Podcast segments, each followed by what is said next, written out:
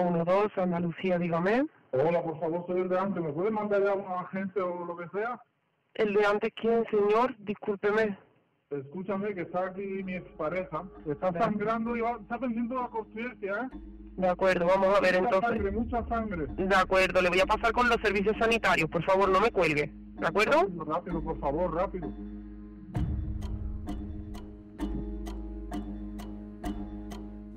La que estás escuchando es la segunda llamada que él hace a los servicios de emergencia. Es la madrugada del 5 de mayo de 2021 y en un piso de Benalmádena, María está tirada en el suelo ensangrentada y alejándose poco a poco de la vida. Al final de la primera llamada, la que sonó en el comienzo del primer episodio, se escucha María de fondo gritar con una agonía insoportable. No vamos a emitir ese audio. En esta segunda llamada que acabas de escuchar, sin embargo, no se oye ya María, que lucha por sobrevivir. Pero hasta llegar a ese momento pasaron muchas cosas más, muchas cosas que merecen ser contadas.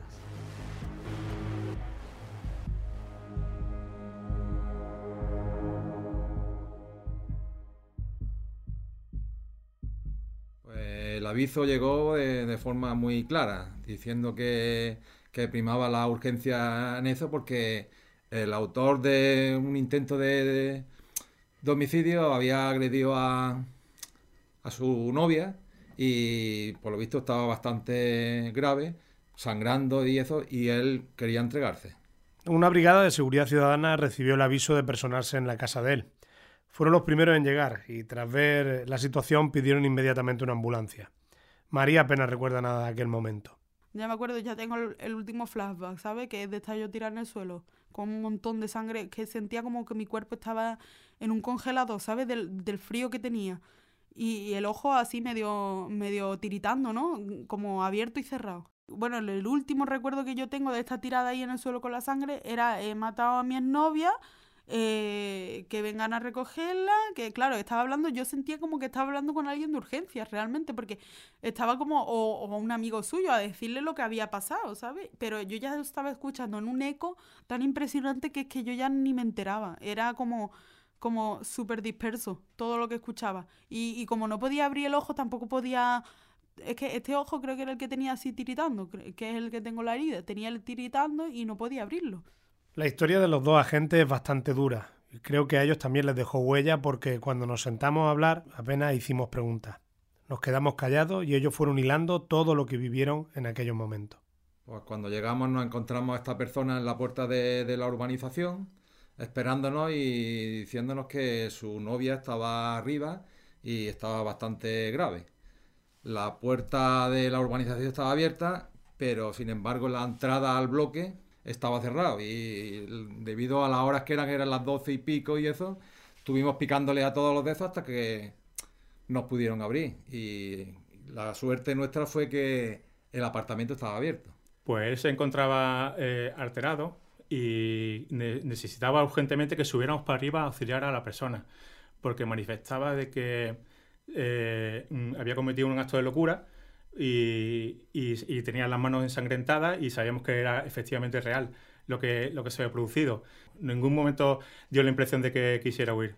Pues cuando llegamos nos encontramos a todo ensangrentado, revuelto y María tumbada de cúbito supino, rodeada en, en un charco de sangre, consciente y lo que nos limitamos fue a taponar la, la herida con una toalla, sobre todo la, la que tenía por el cuello y, y eso, a, a- a exigir que viniera una ambulancia rápido porque era de bastante gravedad, que podía correr grave peligro su vida.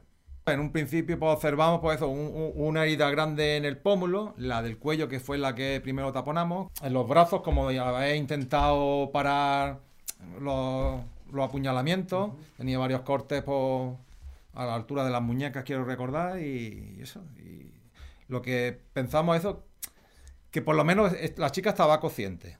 Sí respondía, porque nosotros lo que intentábamos es que no se quedara dormida. O sea, eh, prim- le dimos primero auxilio e intentamos que no, que no perdiera conocimiento, porque si pierde el conocimiento le puede dar un paro cardíaco.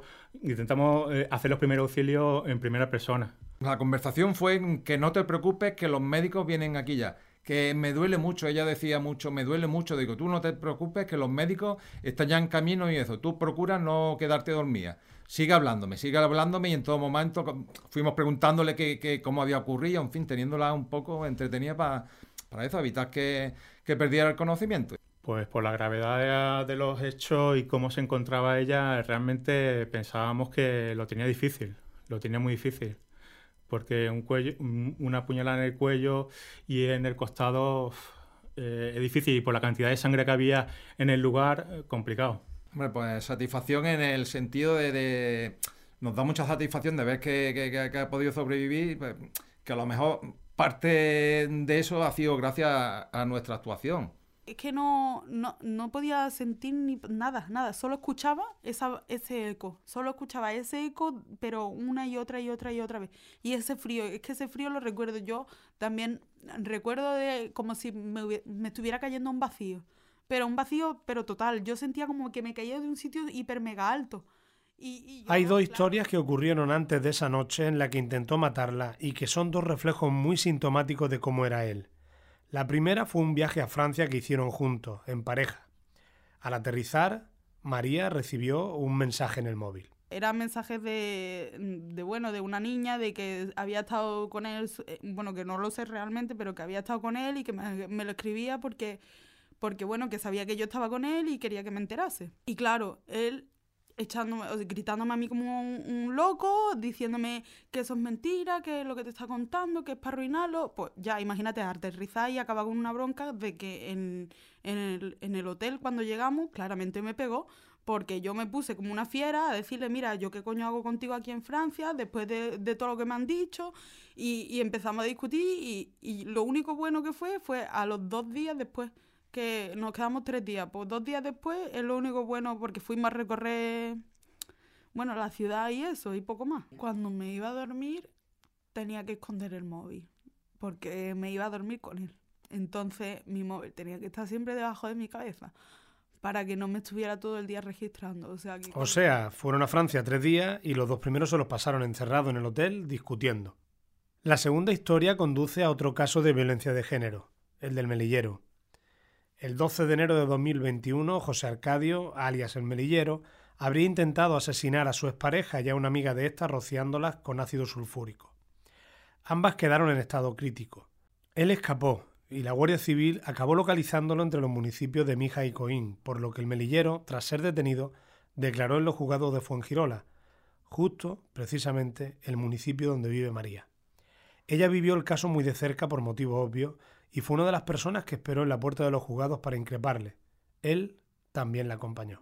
Entonces, pues, cuando salió el melillero, él le aplaudió a él, o sea, al melillero. Y yo cagándome, vamos, después yo llegué a la casa, le empecé a decir por qué le aplaude, que es un asesino, que no sé qué en ese momento mi mente realmente hizo clic, porque era como estar viendo que está de parte de un asesino, de una persona que, acaba de tirarle ácido a una persona, ¿sabes? Y, y, claro que lo intenté normalizar. Yo sabía que no era normal. Yo, yo sabía que yo no, que yo podía acabar como cualquiera de las personas que yo veía en la tele. Yo solo, yo era consciente de eso. Lo que pasa es que yo mm, yo era consciente también de, o sea, pensaba realmente que él iba a cambiar y que él iba a seguir por esto porque él realmente me quería. Lo peor que podía pasarle ya le había ocurrido, o casi. Los servicios sanitarios llegaron rápidamente al piso, asistieron a María y se la llevaron al hospital en la madrugada del 5 de mayo. Ana, la madre de María, se enteraría poco después. Cuando llega la policía a tocar la puerta cerca de las 2 de la mañana, eh, evidentemente yo pensaba que mi hija estaba de fiesta. O sea, que estaba con sus amigos en, una de las casas bebiendo, pero no que le había pasado eso. Cuando la policía me dijo que tenía que venir para el clínico, porque mi hija fue estaba en la UCI, pero no me, no me querían dar referencia. Y yo le dije al policía, fue él, ¿no? Y se queda el policía mirándome y dice, es que no puedo dar información. Cuando llegamos al clínico, el guardia le digo yo, la cartera de mi hija está mi documentación, no tengo como, como demostrar que soy la madre. Y me bajé la mascarilla y dice, señora, no hace falta. Su hija es igualita a usted. el trayecto de Fuengirola al clínico creo que fue lo más largo, lo más eterno y, y, y lo más doloroso, porque no sabes qué te vas a encontrar. Cuando ya por fin alguien baja, me dice que mi hija fue apuñalada, que está en el quirófano y que teníamos que esperar a que saliera alguien. Cuando a mí me dicen que mi hija ha recibido puñaladas por, por la cabeza, por el cuerpo, que había perdido un riñón, yo creo que ahí ya perdí la noción de, lo, de toda la información que me dieron en ese momento. Estuvimos hasta las 8 de la mañana eh, esperando a que salga el quirófano. A las 7 de la mañana sale y me dice, tiene que firmarme otra orden. Tenemos que operarle la mano. Es la mano izquierda. Ha tocado parte del tendón. Ana, además, en ese momento tenía una lesión en la pierna y necesitaba la ayuda de un andador para caminar. María volvió a la UCI tras todas las intervenciones y a la una de la tarde, en el horario de visita, Ana pudo por fin ver a María. A la una de la tarde cuando iba, cuando llegué, para la hora de visita, me dice, señora, tómese una tila, porque lo que usted va a ver va a creer que no es su hija, pero sí es su hija. Cuando ya entro, veo a una María rapada, con heridas por todos lados. En ese momento no me, no me había fijado lo del rostro. He visto que tenía eh, unas gasas aquí, pero no, del susto del, de, del, del verla así, toda hinchada, la cara totalmente, es que la cara estaba transformada porque no, no, no era ella. María tuvo que ser trasladada del clínico a Carlos Haya porque tenía partículas del cuchillo en la cabeza.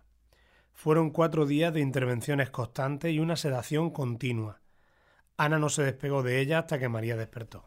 Cuando la llevan, la cambian de cuarto, escucho su voz, hablando ella con los médicos.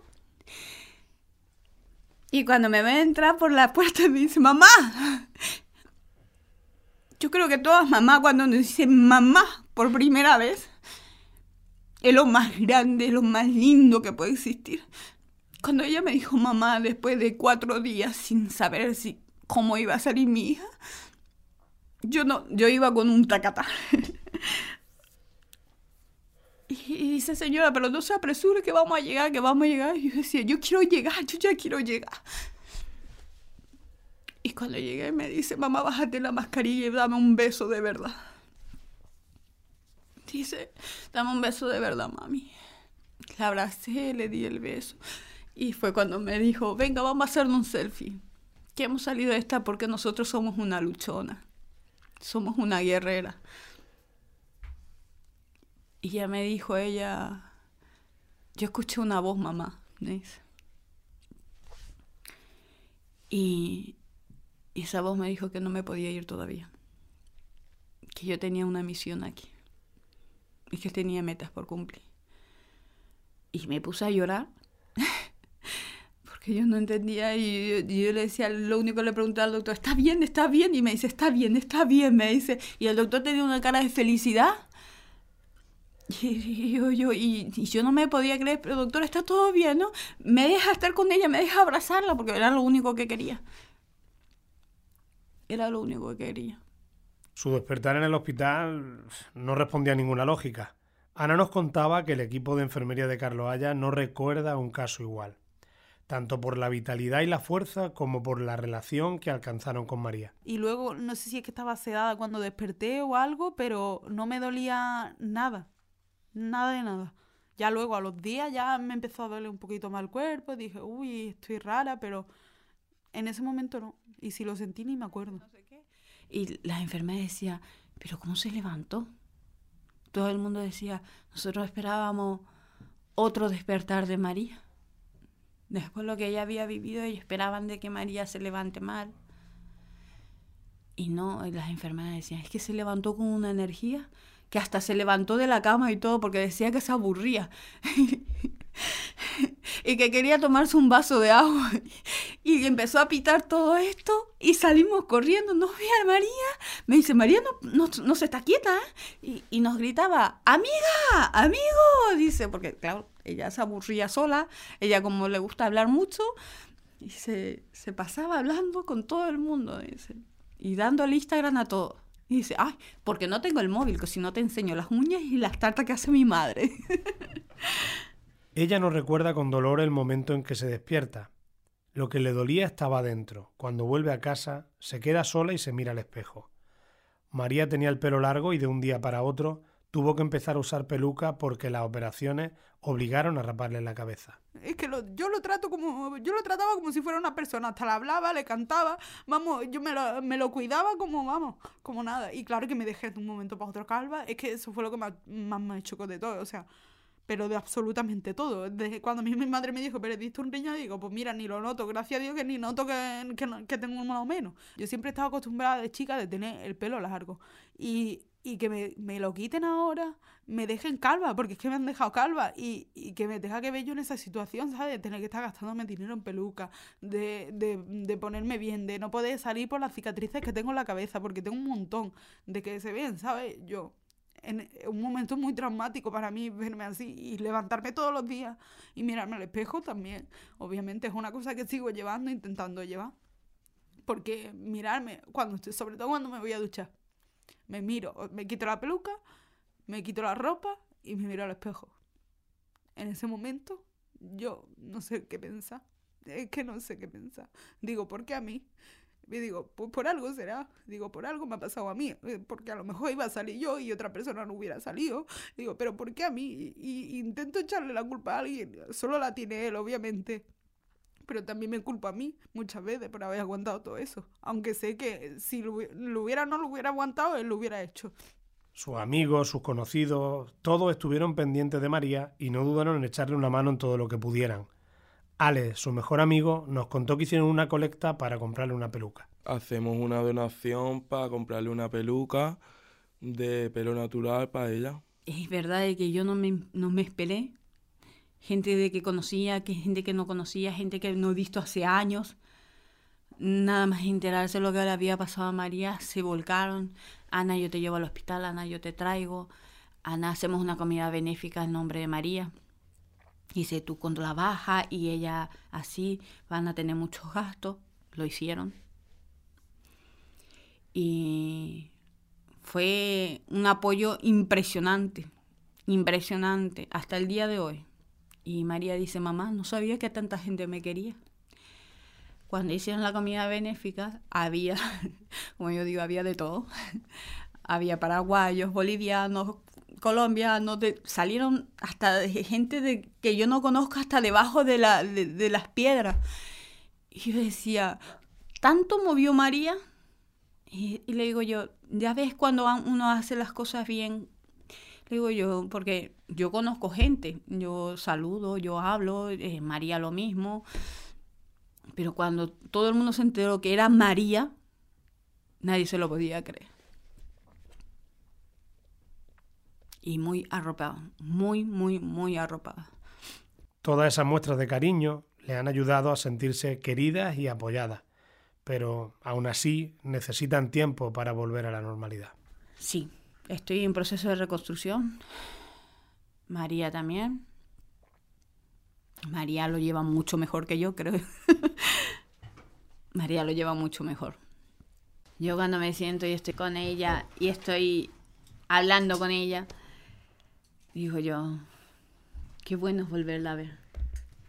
Qué bueno es volverla a sentir y volver a saber que vuelva a ser mi amiga. Todavía les queda un camino largo. Ana sabe que parte de esa sanación pasa por ayudar a más mujeres que se encuentren en una situación así. Que a la menor, a la menor, a la menor, mm, tanto el aislamiento como el levantarse la voz, el, darle un golpe o un empujón, o simple, un simple empujón puede llevar a otra cosa. Como yo le dije a María, ¿qué pasaría si yo no estuviera en casa el día que tú le dejaste?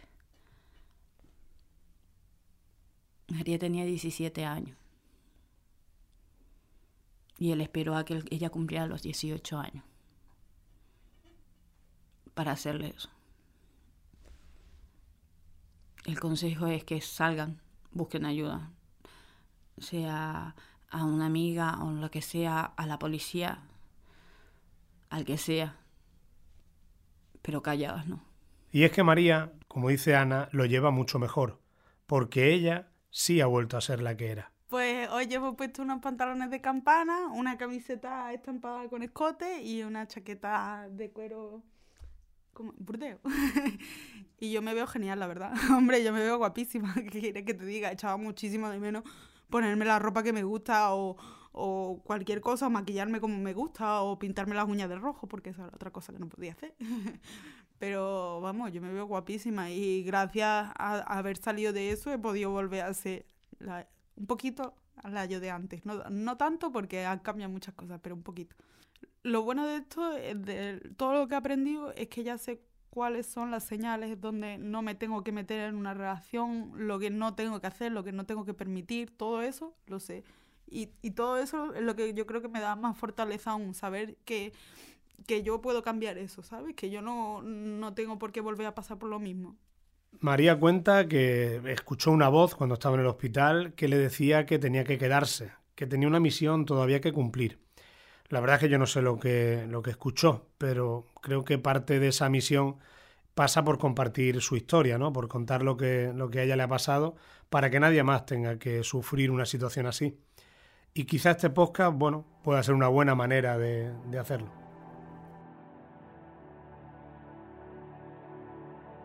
A día de hoy, Ale, Miriam y Natalia, su amigo y compañera de trabajo, siguen cerca de María y viven con ella su recuperación. Los policías que asistieron a María siguen patrullando en Benalmádena. Volvieron a verla cuando grabamos esta entrevista. El reencuentro fue tremendamente emotivo.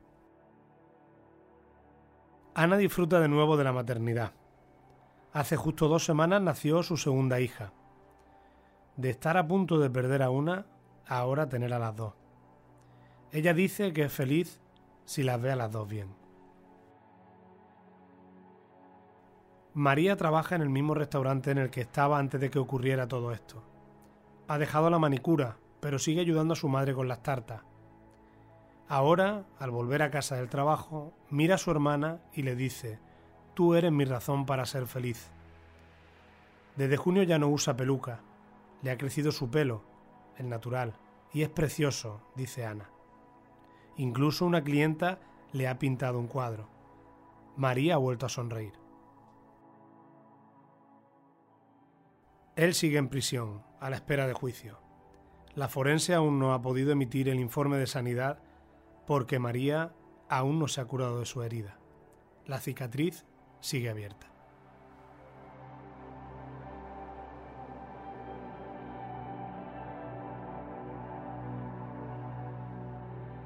María, 18 años y 27 puñaladas, es un podcast de Diario Sur. Una historia narrada por Juan Cano y convertida en podcast por Juan Cano, Curro Fernández Baja y Ana Pérez Urián.